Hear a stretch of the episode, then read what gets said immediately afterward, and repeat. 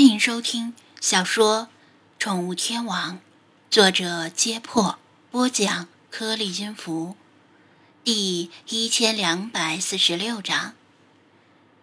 张子安领着魏康等人来到他捕捉耳廓狐的那片沙丘，把麻醉状态的耳廓狐从笼子里取出来，放到沙地上，给他们留下一些食物和清水，作为对他们的回报和补偿。大概就像无偿献血之后有牛奶喝的感觉，麻醉药效已经快过去了。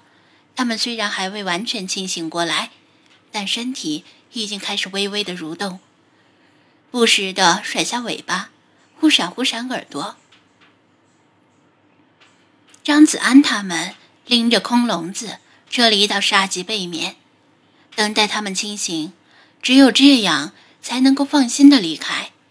而且，在他们的体力恢复前，也要承担起保护他们安全的责任，防止有猎鹰或者其他猛兽趁火打劫。太阳出来了，炎热的一天又开始了。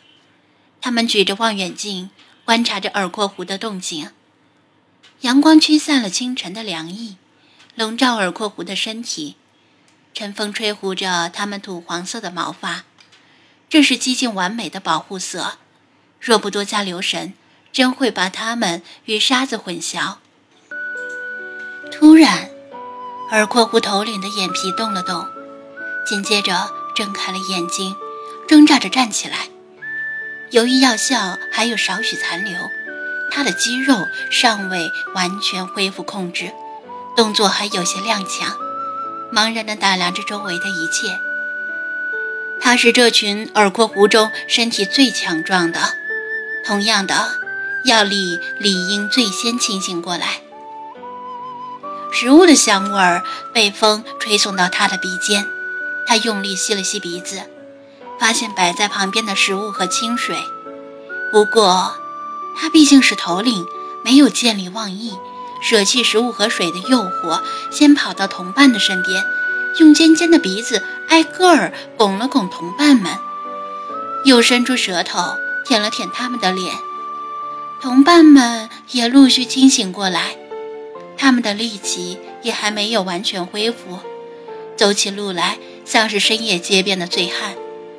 他们都闻到了水和食物的味道，虽然昨天晚上吃的挺饱。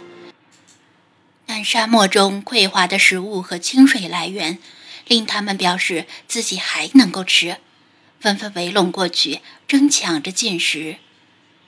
出于对头领地位的尊敬，他们让出了其中一份给头领独享。魏康对其他人使出了眼色，露出会心的笑容，意思是：果然是犬科动物，虽然其他种类的狐狸并不群居，但。这些群居的耳廓狐却表现出与犬类相似的群体习性。高克端着摄像机，把这宝贵的影像忠实地记录下来。在一些国家里，耳廓狐是可以作为家庭宠物饲养的，即使是在中国，只要办了复杂的手续，也是可以养的。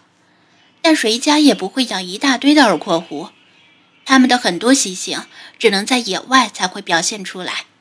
而且习性也会因为栖息地的不同而有所改变，这就是物竞天择，适者生存。比如说，老虎是公认的独居动物，现存种类的老虎几乎无一例外拥有着强烈的领地意识。除了繁殖期间以外，两只老虎很难在一块区域间共存。但是，二零零二年的时候。中国林业局和几个国际组织为了保护中国华南虎，考虑到中国国内几乎已经不存在适合华南虎生存的自然栖息环境，就开展了华南虎野外项目，把五只来自动物园里的华南虎投放到南非老虎谷自然保护区。人们起初很不看好这个项目。因为这五只成年老虎是在动物园里出生长大的，幼年时期没有母虎教它们狩猎技巧，它们刚到老虎谷时，连风吹草动都怕，怎么可能回归自然并长期生存下去？另外，谁都知道，老虎是生活在山林里，而不是生活在平原上。不是说“虎落平阳被犬欺”吗？这几只华南虎估计到了非洲大草原，就是被当地野狗吊打的份儿，根本生存不下去，最后八成会成为一个笑柄。然而，这个项目取得了出人意料的成功。到了二零一七年的时候，老虎谷内的华南虎已经增长到十七只。人们小看了华南虎的生命力和生存本能。就像迈克尔·克莱顿在《侏罗纪公园》里的那句话：“生命总会找到出路。”最令人大跌眼镜的是，这十七只华南虎居然改变了习性，成了群居动物，自发组成了几个小团体，集体狩猎当地的大型食草动物。至于被野狗欺负，已经被证明是杞人忧天的担心了。实际上，群体出动的虎群已经开始驱逐当地的土著狮群了。起源于山林地区的老虎，心脏比狮子大，后肢力量比狮子强，能人力而起，而且一跃三米高，会长阔，还他妈的能窜上柏树。反正非洲平原也没什么高树，他们平地上欺负狮群，上树抢夺豹子的食物。俨然已经成了非洲一霸，令人们对他们的未来充满了期待。唯一稍显遗憾的是，这个充满想象力的项目并不是由中国官方主导的。目前，该项目已大权旁落，被其他团体接手。这些华南虎再也不可能回到中国了。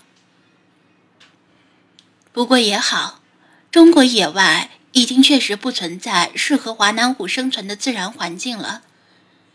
即使把它们接回来，也只能把它们关在动物园里，还不如让它们留在那里，全当是一粒火种，也许有一天会形成燎原之势。耳郭狐的生存状态其实也与这些华南虎相似，沙漠的生存环境过于严苛。就像一款难度变态的网络游戏，单打独斗死路一条，只有组队打 BOSS 才是正理。这就是为何其他地区的狐狸都是独居，而他们却是群居的原因。魏康和张子安等人举着望远镜静静地看着，谁也不敢发出声响，以免惊吓到耳廓狐。